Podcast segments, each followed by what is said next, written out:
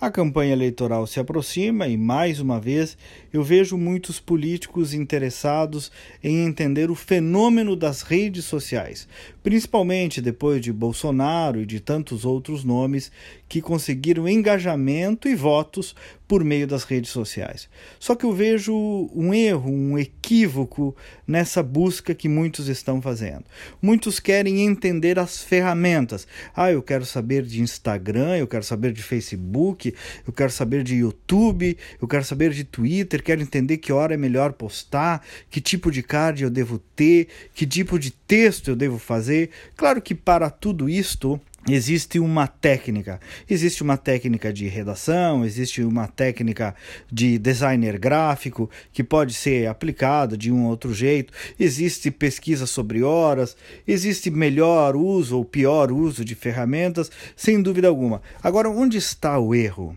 O universo das redes sociais na política diz menos respeito às técnicas e mais respeito ao conteúdo todos os políticos que geraram engajamento nas redes sociais são políticos que têm posicionamento, têm ideias claras, posições bem definidas, bandeiras muito bem colocadas que normalmente agradam uma parte do eleitorado e desagradam outra parte, porque quando se tem uma posição, é isso que acontece. Alguns concordam e outros discordam. Isso é do jogo, é da vida, é, de, é da democracia.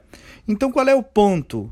Nada substitui, mesmo com toda essa transformação tecnológica, o posicionamento político. Eu vou usar dois exemplos bem conhecidos. Jair Bolsonaro e o deputado mais votado aqui do estado, Marcel Van Hatten.